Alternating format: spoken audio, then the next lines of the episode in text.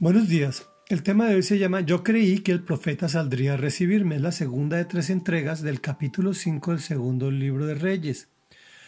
Continuamos con la historia de Eliseo y el general leproso. Así que Naamán, con sus caballos y sus carros, fue a la casa de Eliseo y se detuvo ante la puerta.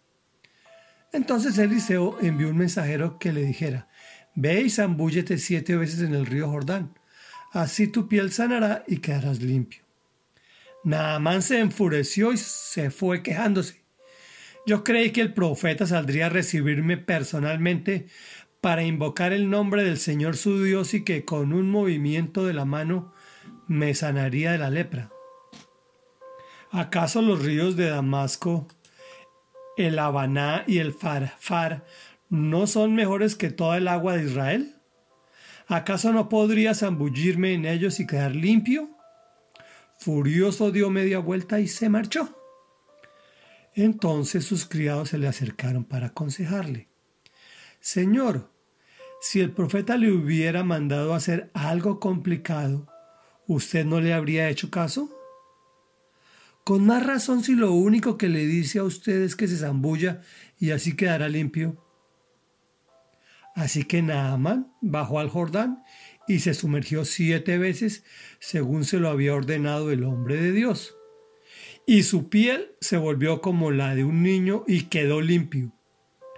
Luego Naamán volvió con todos sus acompañantes y presentándose ante el hombre de Dios le dijo, Ahora reconozco que no hay Dios en todo el mundo, sino solo en Israel. Le ruego a usted aceptar un regalo de su servidor. Pero Eliseo respondió, Tan cierto como que vive el Señor, a quien yo sirvo, no voy a aceptar nada. Y por más que insistió Naaman, Eliseo no accedió. En ese caso, persistió Naaman, permíteme usted llevarme dos cargas de esta tierra, ya que de aquí en adelante su servidor no va a ofrecerle holocaustos ni sacrificios a ningún otro Dios sino solo al Señor. Y cuando mi Señor el Rey vaya a adorar en el templo de Rimón y se apoye de mi brazo y yo me vea obligado a inclinarme allí, desde ahora ruego al Señor que me perdone por inclinarme en ese templo. Puedes irte en paz, respondió Eliseo. Reflexión. ¿Te puedes imaginar un general con todo su séquito y Eliseo ni lo atiende? Le envía una razón. Para Dios no eres más importante que otros. Y tu gravísimo problema, Dios lo sana fácil. Zambúllase siete veces en el Jordán. Recordemos que el siete es el número de la perfección. Y así su piel sanaría. Con su ego disminuido y su superchería cuestionada, se va completamente molesto. Cuando Dios quiere sanarnos usa los métodos más increíbles e incluso instantáneos. Nosotros somos los que nos complicamos. Queremos manifestaciones estrambóticas de su poder porque somos muy importantes.